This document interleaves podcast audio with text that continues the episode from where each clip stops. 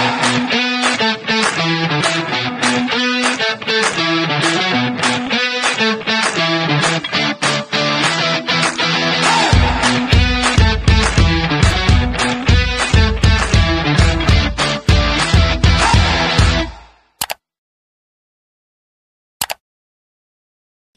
Hola, hola, ¿qué tal amigos de Lidiando Podcast? Sean todos bienvenidos a un nuevo episodio. Yo estoy muy feliz de que ustedes puedan conectar conmigo el día de hoy y poder hablar de un tema que para mí es muy importante.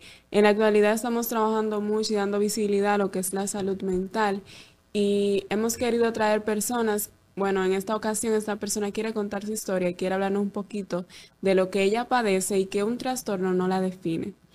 Esta persona es muy especial para mí, hace años que la conozco, no sabía que sufría este trastorno y me enteré porque me lo dijo.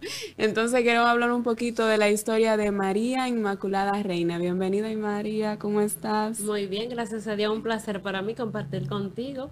El placer es mío, quiero decir que María, además de mi amiga y de tener mucho tiempo conociéndola, ella es mi colega, o sea, dos veces colega, pero también es comunicadora social y locutora. ¿Cómo te sientes, María?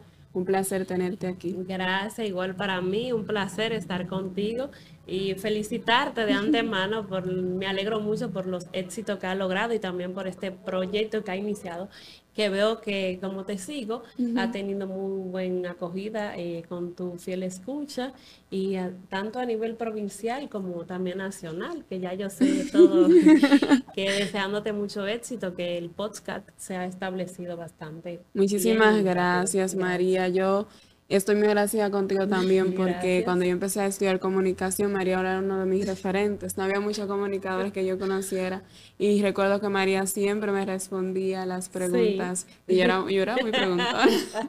siempre me respondía eh, con mucha atención y te agradezco muchísimo. Gracias. Eh, María, tú sufres trastorno de bipolaridad, ¿verdad? Que eso no lo mencioné al principio. Eh, ¿Cuándo te diagnostican a ti este trastorno? Bien, buenos días. Eh, bendiciones para ti, para todos los que nos escuchan. Eh, sí, yo padezco de trastorno afectivo bipolar, que es trastorno de bipolaridad. Em, como te decía, detrás de cámara, eh, a mí me diagnosticaron ya hace unos años. estoy hablando desde el 2005. O sea, una vida ya. Sí, ya hace un tiempecito. Ya en ese entonces yo había salido de, del bachiller y recientemente iniciaba la universidad, como te había comentado. Desde ese entonces eh, fui diagnosticada con ese trastorno. Eh, al principio, ¿qué te cuento? yo nunca había visitado un psicólogo, pero sí, no, no, aunque no lo había eh, visitado, no me sentía como con esa inquietud que la persona, ay, no quiero ir y esto. Fue un proceso, un proceso de evaluación, varias veces, varias citas de evaluación. Ya cuando la psicóloga me da el diagnóstico, eh, me refiere a donde un psiquiatra, Santo Domingo, y ahí fue que el psiquiatra, o sea, me dio las orientaciones, me dijo como, me dio todas las informaciones de que lo que yo padecía. Ahí yo empecé a investigar, a investigar sobre mi trastorno y sí, desde ese entonces yo he llevado mi vida normal, como te había comentado, como tú también sorprendiste cuando hablamos. Yo llevo mi vida normal. Eh, dentro, ya cuando yo inicié la universidad en el 2005, que inicié mi carrera de periodismo, eh, ya yo tenía mi diagnóstico eh, realizado. yo llevo mi medicamento desde esa fecha, desde ese año. sí con mi visita regular al psiquiatra y todo normal. O sea, mi psiquiatra me dice que tú eres una de las pacientes, eh, ¿cómo que él me dice? De una paciente VIP. Porque yo desde el principio en que me diagnosticaron con el trastorno de bipolaridad, yo siempre me familiaricé, investigaba. Y aunque a pesar de que uno tenga su recaída, siempre estaba identificada y siempre llevaba mi, tratamiento al pie de la letra. Aunque eh, he tenido mi recaída pero sí, hasta el momento le, lo he enfrentado con mucha responsabilidad, paciencia. Sé que es un trastorno que tú lo padeces, que tienes que aprender a vivir con él. Y es un proceso, pero hasta el momento estamos aquí. Amén. María, ¿cuáles fueron esas señales que llevaron a ti o a tu familia a, que fueras eh, a hacerte análisis, a que te analizaran? ¿Cuáles fueron esas señales? Bien, mira, yo siempre he sido una persona muy dinámica, muy alegre, generalmente como dice, muy extrovertida.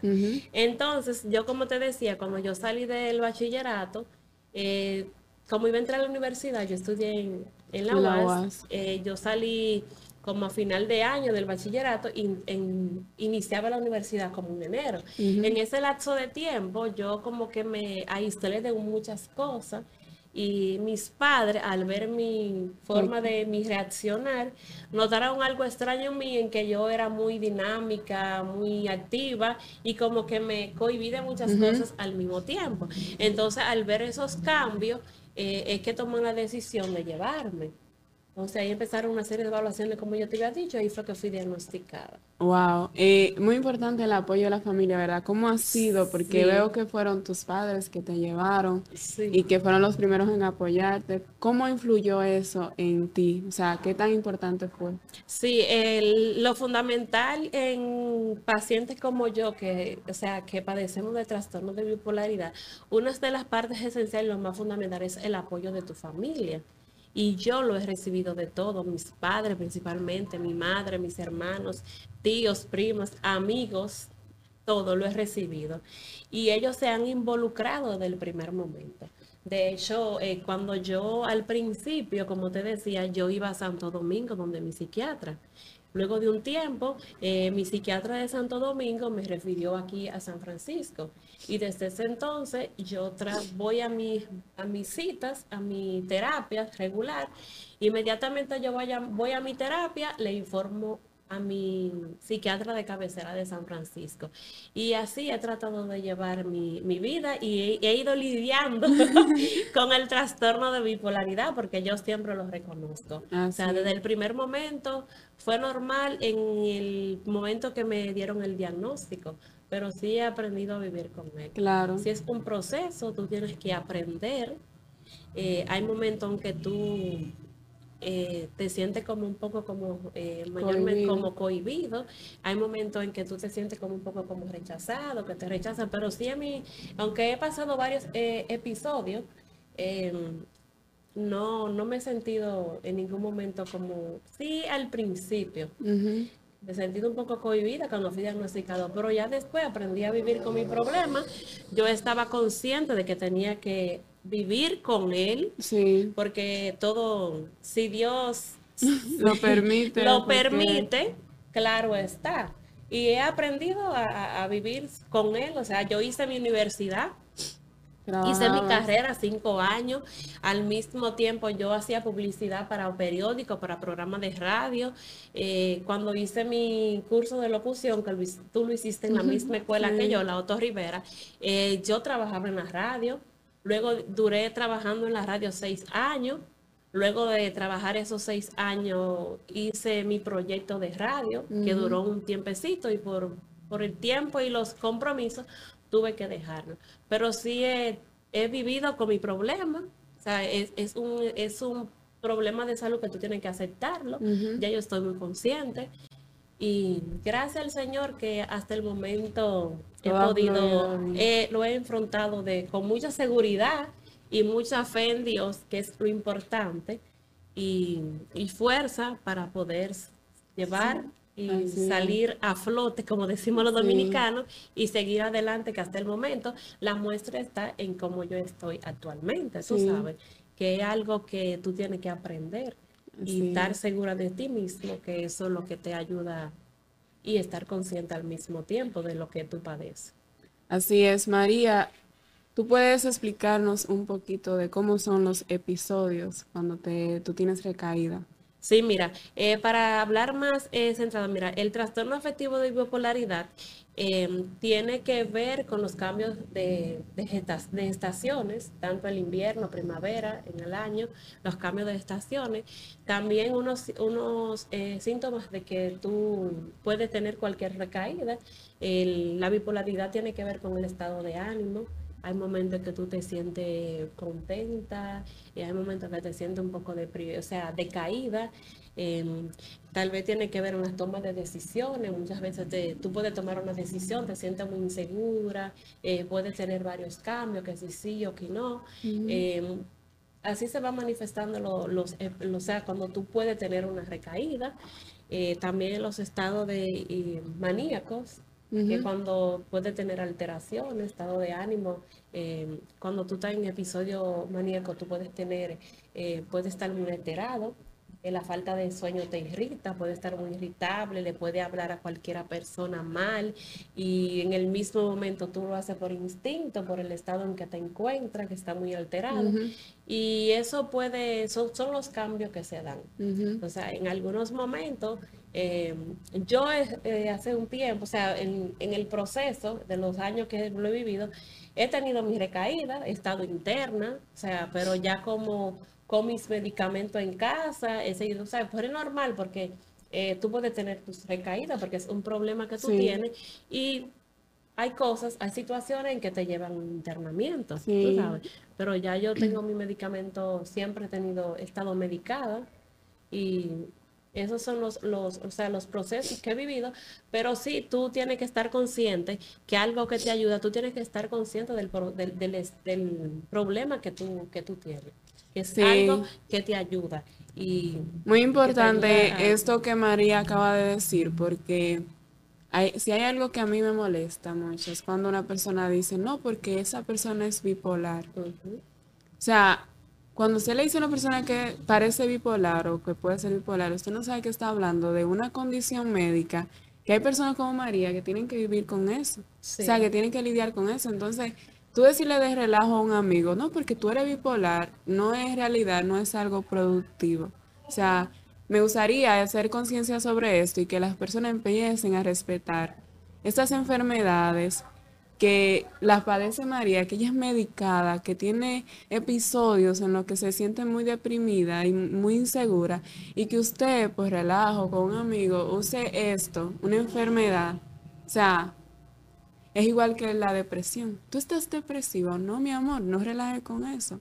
Hay gente que están lidiando con esas cosas, que se sienten muy mal, y que es muy difícil para ellos. O sea, tienen que medicarse, tienen episodios, son internados por estas cosas. Entonces, respetar un poquito, ¿verdad? Que hay personas que padecen esas eh, enfermedades. Sí, qué bueno que tú tocas eh, esa parte, porque eh, desde hace un tiempo para acá, como tú expresas, que hay mucha gente que usa el torno de bipolaridad como, algo, como una palabra normal, como un relajo, como normal. Y ahora yo recuerdo cuando yo trabajaba para, o sea, la institución, una de las instituciones que yo trabajaba, yo recuerdo que un día estaba con un grupo de jóvenes y estábamos haciendo como una pequeña dinámica para empezar a hacer la actividad que íbamos a hacer. Eh, yo recuerdo que mi compañero y yo le hablamos a ellos, vamos a iniciar con, tú te vas a definir con una palabra. O sea, eh, yo soy alegre, eh, amistoso y eso. Entonces, cuando llegamos donde esas jóvenes, la palabra que ella dijo, yo soy bipolar. Y yo me quedé como, oh. Y eso como que me tocó a mí, digo yo, wow, esa joven está diciendo, yo soy bipolar y no sabe lo, que, está hablando. Porque tú sabes, lo dicen por una bipolar, por un por el cambio cambio. Eh, está de moda, ah, no, como tú dices, no, ella es bipolar, esa persona es bipolar, porque esto, tú sabes, pero son cosas, y gracias a Dios, que actualmente, o sea, ya las personas y las instituciones, hay fundaciones que se están preocupando por la salud mental, ¿tú sabes? Entonces, es bueno crear conciencia y que las personas estén claras de que ese ser trastorno, ser bipolar, es un proceso que te conlleva de muchas cosas. Entonces, son episodios muy eh, fuertes y son varios, eh, o sea, en el trastorno de bipolaridad, hay, eso, hay diferentes y hay personas que lo manifiestan de diferentes formas. Hay otros más fuertes, hay otros que se cohiben de muchas cosas. Y todo depende de tu forma y de cómo tú vas a hacer, que tú sabes tu fuerza de voluntad. Sí, e, y entonces, como tú dices, o sea, es tanto respetar, porque es que cuando hay personas que tienen que vivir con esto y que se sientan, imagínate tú sentirte mal, tú no queriendo sentirte mal, porque es una condición de que me siento deprimido, no sé por qué me siento deprimido, no sé cuál es la razón, Sí. qué debería de hacer, por qué me siento de esta manera. Claro. Entonces, eh, es muy importante el respeto, Sí. respetar a las personas. Señores, disculpen que vivimos en un pueblo y estamos en campaña, vamos a ver qué pasa. Bueno, María, eh, tú, yo, yo he visto que has formado tu familia, tuviste tu bebé. ¿Cómo fue ese proceso? Cuéntanos un poquito. Bien, te decía que yo desde siempre, o sea, desde que fui diagnosticada, yo llevo, yo llevo mi tratamiento. Entonces ya yo mm, me casé, formé mi hogar, eh, estando casada ya yo, me- yo seguía con mi medicamento y mi visita a- al psiquiatra cada cierto tiempo. Entonces ya cuando yo dije, me casé, ¿verdad? Y yo dije, al año ya voy a buscar un niño. y como siempre estaba en visita con mi psiquiatra, me dijo, mira, tal, tal cosa, cuando cualquier cosa pase, tú tienes que dejar el medicamento de una vez, porque no podía llevarlo. Inmediatamente yo sospecho y voy y me hago mi prueba que sale positiva, me alegré muchísimo porque yo lo deseaba. Eh, inmediatamente me puse en contacto con mi psiquiatra, fui a mi cita, dejé mi medicamento, automáticamente o sea, yo no dejé mi medicamento ahí mismo desde el día que yo supe que estaba embarazada. Y claro, llevaba mi terapia con mi psiquiatra, iba a mi ginecólogo cada cierto tiempo. O sea, cada vez que me tocaba mi cita con mi ginecólogo, yo tenía que informarle a mi psiquiatra. Y yo hice un embarazo que fue bien. Yo llevaba mi estado de ánimo siempre estuvo bien, yo dormía bien, comía bien, todo muy excelentemente bien. Que mi psiquiatra y al mismo tiempo mi ginecólogo eh, me decía, o sea, yo había tenido pacientes, pero tu forma, tu, tu, tu forma de, o sea, de cómo tú te has desenvolvido, tu forma de cómo has llevado el embarazo para tener ese, ese problemita de salud, lo sorprendí porque yo me mantuve, o sea, muy Sí, sí. positiva, serena, bien, siempre, porque yo lo deseaba. Yo. Imagínate, sí, imagínate que tú, eh, con una condición médica y las embarazadas también tienden a tener cambios de humor. muy- Claro, O sea, como que...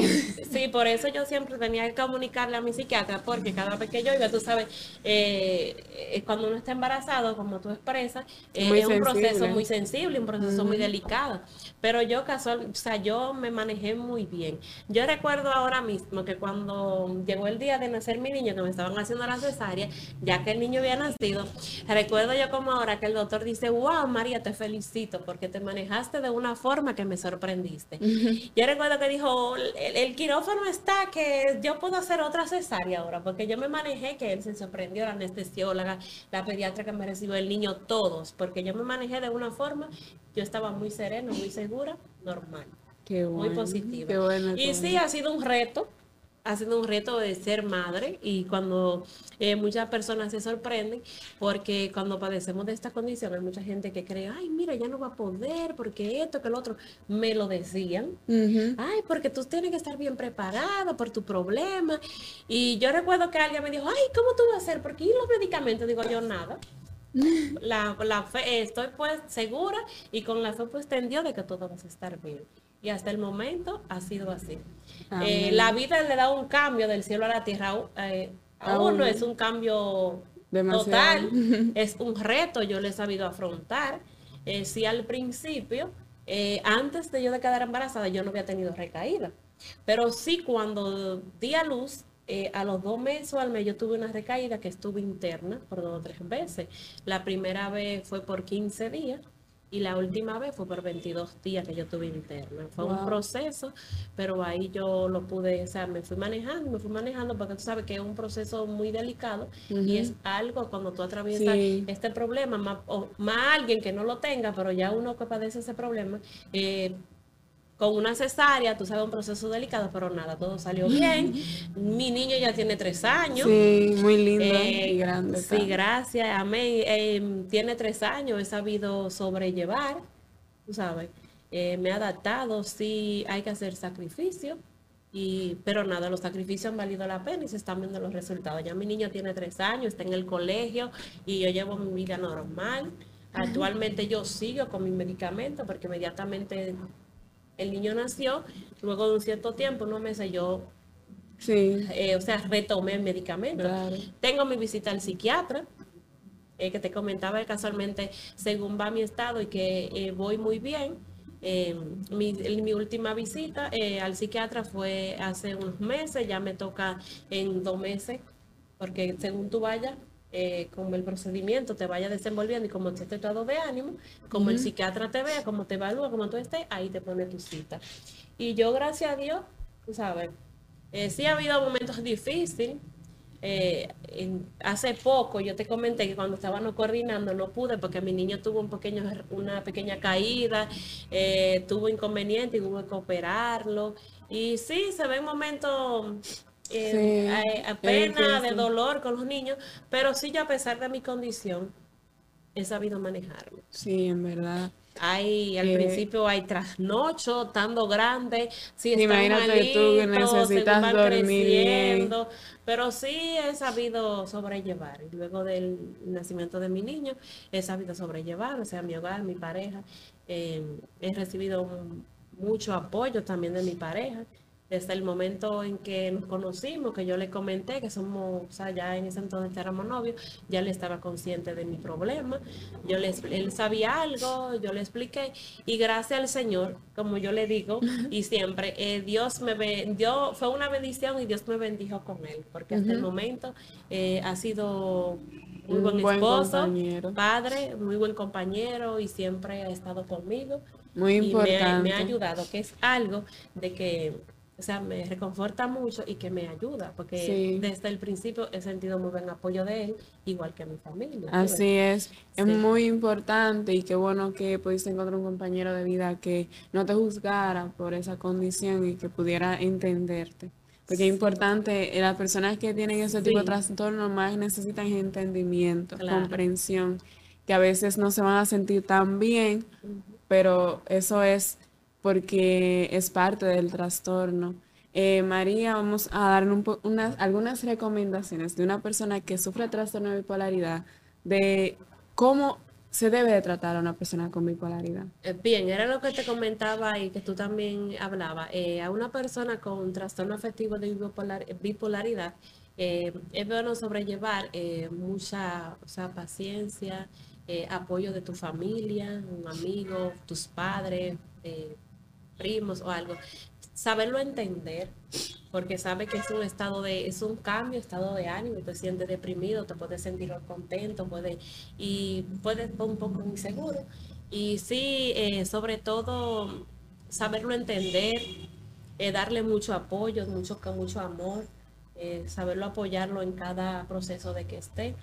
Y darle mucho apoyo y que tenga mucha seguridad y apegado a Dios para seguir adelante. Y sobre todo, una persona con problemas así de bipolaridad, algo esencial es, sobre lo, que tiene que ver eh, siempre con su recomendación médica, eh, no fallar en la visita a su psiquiatra, al psicólogo, eh, su medicamento tienen que estar ahí al pie de la letra y también sobre todo estar consciente de lo que es el problema, concientizarte, empaparte y saber que es un problema que tenemos que estar, que ya lo tenemos y que tenemos que aprender a vivir con él.